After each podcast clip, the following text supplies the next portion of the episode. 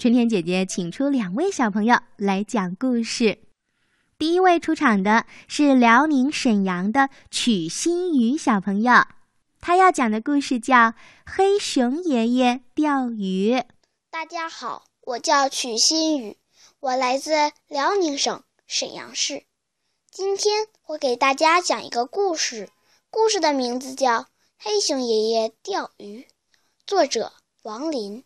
黑熊爷爷退休了，买了一个鱼缸，准备钓几条鱼养在里边。他来到清水塘，在鱼钩上穿上鱼饵，坐在水塘边钓起鱼来。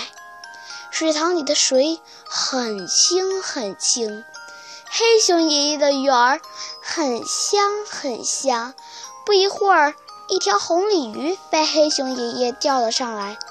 呵，多可爱的红鲤鱼呀！养在我的鱼缸里，一定好看极了。红鲤鱼伤心地哭了起来。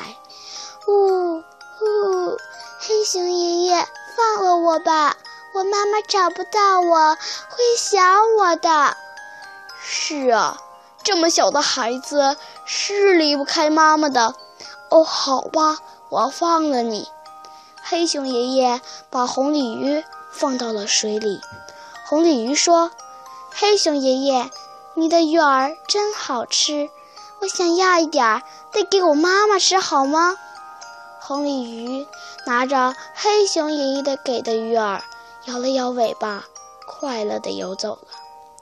黑熊爷爷又穿上鱼饵，钓起鱼来。不一会儿，黑熊爷爷又钓上来一只大青虾。吼吼，好大的青虾呀！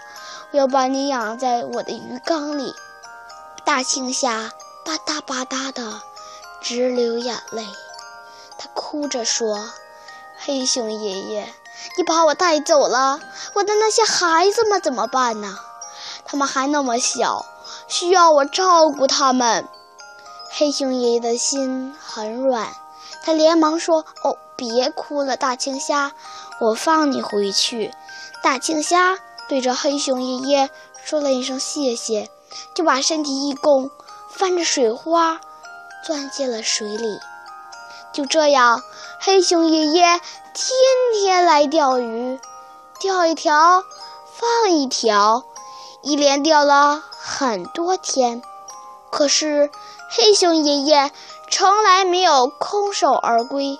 水塘里的鱼虾都知道有一个黑熊爷爷，每天都带着好吃的鱼饵来喂鱼虾，他就都争着来吃鱼饵。